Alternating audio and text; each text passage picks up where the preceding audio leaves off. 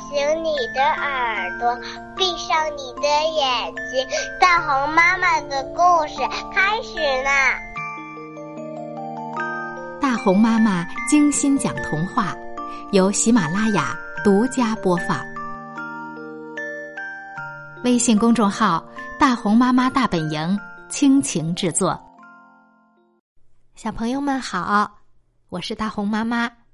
从今天开始，大红妈妈要给你们播出的五个故事有点不一样哦。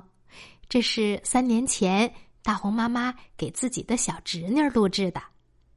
这些故事里面有几个故事，在我女儿小的时候我也给她讲过，但是非常可惜没有留下录音。我女儿现在已经很大了，她已经是清华大学三年级的学生啦。我的小侄女儿小名叫绵绵，所以当你们听到“绵绵”这个名字的时候，不要奇怪哟。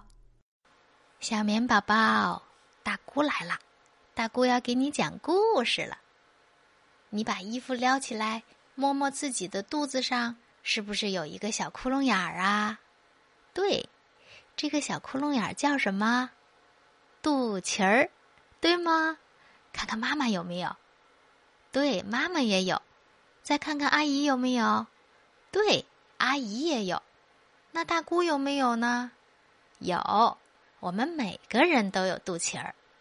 那大姑给你讲讲，这个肚脐儿到底是怎么回事儿，好不好？小棉宝宝在出生以前在哪儿待着呀？对，在妈妈的肚子里。那个时候，绵绵好小啊。那绵绵吃什么呢？妈妈吃什么，绵绵就吃什么，因为绵绵那个时候啊，肚子上有一根长长的带子，跟妈妈连在一起。妈妈如果吃一个大苹果，咔嚓咔嚓咔嚓，那绵绵就通过这根带子吸收到了苹果的营养。如果妈妈吃了一个鸡蛋，啊啊啊！那绵绵就通过这根带子吸收了鸡蛋的营养。那如果妈妈吃一个大西瓜，那绵绵是不是也通过这根带子吸收到了西瓜的营养呢？对，这根长长的带子叫什么呀？脐带。宝宝在妈妈肚子里的时候啊，就是通过这个脐带来吸收营养、水分和氧气，慢慢长大。等小棉宝宝长得白白胖胖的时候，就要从妈妈的肚子里出来了。这个时候，医生就会拿一把剪刀，咔嚓，把这个脐带剪断，然后打一个结儿。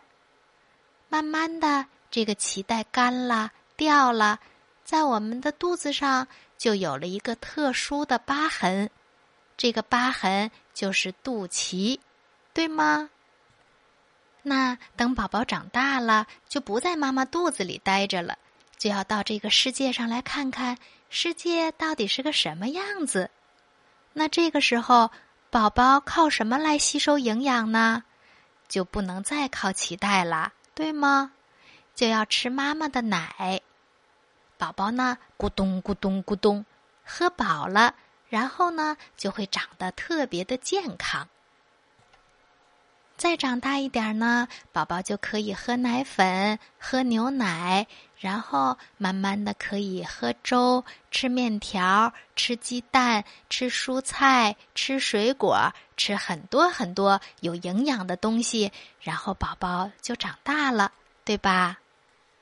那我们接着来讲肚脐儿的故事。宝宝有肚脐儿，那小鸡和小鸟有没有呢？没有。乌龟和鳄鱼有没有肚脐儿啊？它们也没有，因为它们是从卵里孵化出来的动物，所以它们是没有肚脐儿的。它们是从蛋里面孵出来的。还有生活在水里的小鱼也没有肚脐儿。它们叫卵生动物。那大鲸鱼有肚脐儿吗？绵绵见过鲸鱼吗？好大好大，生活在大海里。大姑告诉你啊，鲸鱼有肚脐儿，因为鲸可不是从卵里孵出来的，它是从鲸妈妈的肚子里生出来的。生下小鲸的时候，鲸妈妈呀就自己一圈一圈的转呀转呀转呀，这样脐带就被拽断了，小鲸鱼就出生了。像鲸一样从妈妈肚子里生出来的动物，全都有肚脐儿。咱们再来看看啊，比如说小蝙蝠，它也有肚脐儿，但是小蝙蝠的肚脐儿很小，我们几乎看不见的。还有小星星，小星星的肚脐儿啊是高高的凸起来，露在外面。小海豹的肚脐儿呢，它不能够完全脱落，它还留着一小截儿。可是好奇怪呀！毛毛姐姐说：“我们家的小狗怎么没有肚脐儿呢？是不是被大老鼠给吃掉了，或者是被谁家的老爷爷给揪掉了呀？”不是的，你仔细再找找看。对，小狗的肚脐儿啊是被毛给遮住，看不见了。你再仔细看看，它肚子底下呀有一撮毛翘起来了。看到了吗？下次绵绵可以仔细看看。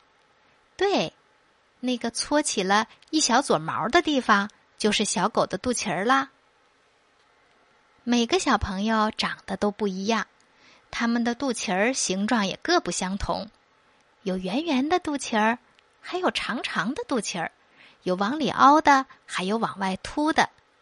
但是不管长成什么样，肚脐儿都是我们的证明。证明什么呢？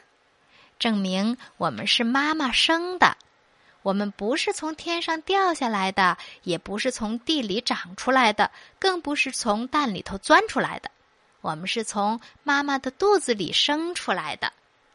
这个肚脐儿啊，是我们每个人的证书和纪念。纪念什么呀，绵绵？纪念妈妈给我们的爱，记住了吗？小绵爱妈妈吗？爱，妈妈也爱绵绵，对吗？你再摸摸自己的肚脐儿，你再去亲亲妈妈好不好？告诉妈妈，绵绵爱妈妈。